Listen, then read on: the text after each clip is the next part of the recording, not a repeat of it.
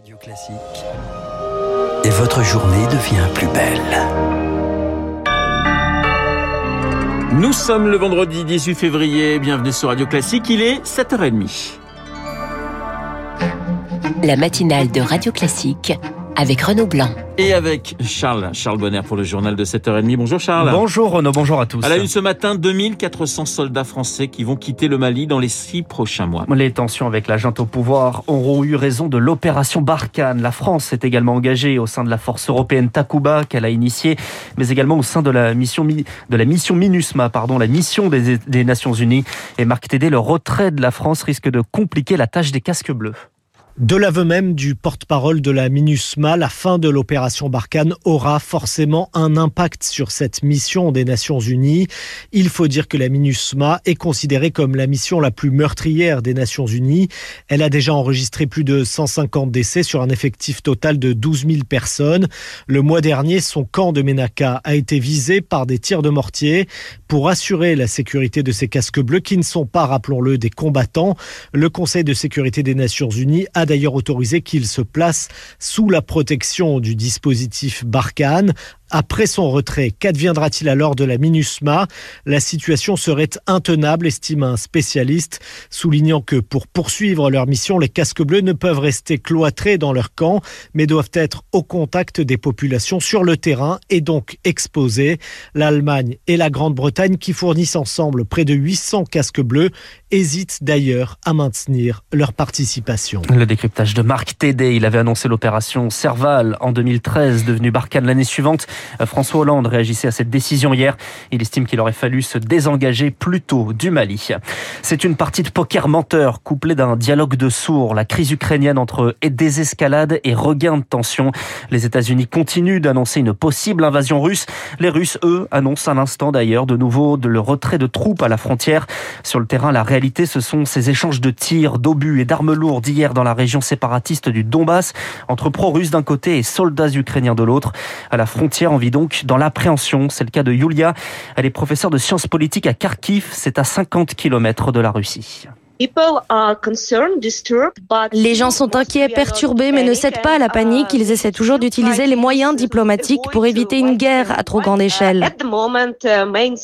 Les principales villes d'Ukraine sont plutôt bien protégées pour l'instant. On a nos forces armées qui s'entraînent, des unités de réservistes et même les civils sont formés pour apprendre comment fournir de l'assistance médicale, que faire en cas d'attaque terroriste, où s'enfuir. Ils savent où se trouvent les abris anti-bombes, mais j'espère toujours que la désescalade est vraiment possible. Et le secrétaire d'État américain Anthony Blinken propose une rencontre à son homologue russe Sergei Lavrov la semaine prochaine à condition que la Russie n'attaque pas d'ici là. Et on y reviendra avec mon invité à 8h15, l'ancien ministre des Affaires étrangères Hubert Védrine. Charles, on en parlait hein, dans la météo, la tempête Eunice va perturber les transports. Dans les Hauts-de-France, circulation réduite sur la ligne TGV Paris-Lille, sur les TER Paris-Amiens et Paris-Beauvais, sur les autres lignes, pas de train entre midi aujourd'hui et demain. En Normandie, trafic interrompu à midi également et jusqu'à demain entre notamment Caen et Cherbourg, Rouen et Dieppe et Rouen et Le Havre. Des trains qui ne roulent pas non plus en région parisienne. Grève à la RATP pour des augmentations de salaire. Huit lignes de métro entièrement fermées, six autres ouvertes seulement aux heures de pointe. Les RER A et B roulent partiellement, tout comme les bus et les trams. Nous serons en direct de la gare Saint-Lazare dans le journal de 8 heures de Lucille Bréau. Et en attendant sur Radio Classique, il est 7h34. Le débat sur le célibat des prêtres relancé par les évêques. Depuis hier et jusqu'à demain, un symposium international sur le sacerdoce se tient au Vatican autour du pape François. L'influent cardinal de Munich, Reinhard Marx, se prononce en faveur de l'abolition du célibat des prêtres. Une position soutenue par Monseigneur Didier Berthet. Il est évêque de Saint-Dié dans les Vosges. La question doit être bien posée. C'est pas d'abord euh, pour avoir plus de prêtres ou d'abord pour euh, régler la question des abus sexuels euh, que l'appel d'hommes mariés à être prêtre va régler les choses. Ça c'est largement illusoire. Un certain nombre de prêtres peinent aujourd'hui à s'épanouir. Si on venait à changer ce qui est beaucoup plus qu'une discipline ou une règle, que ce soit au fond pour des raisons positives, pour que tel ou tel prêtre qui le choisit puisse avoir une vie d'homme accomplie aussi dans la joie de la vie conjugale et familiale. Un propos recueilli par Elodie Wilfried. La perpétuité, la perpétuité assortie d'une peine de sûreté de 22 ans requise contre Nordal Lelandais, accusé du meurtre de la petite Maëlys, 8 ans en 2017. Le verdict de la cour d'assises de Grenoble est attendu dans la journée. Charles, la question du pouvoir d'achat porté par les candidats de gauche à la présidentielle. C'est d'ailleurs la priorité des Français. L'écologiste Yannick Jadot l'assure. S'il est élu, pas de taxe carbone supplémentaire sur les carburants. Il était hier l'invité de France 2. Jean-Luc Mélenchon était quant à lui sur BFM TV. L'insoumis veut augmenter les retraites.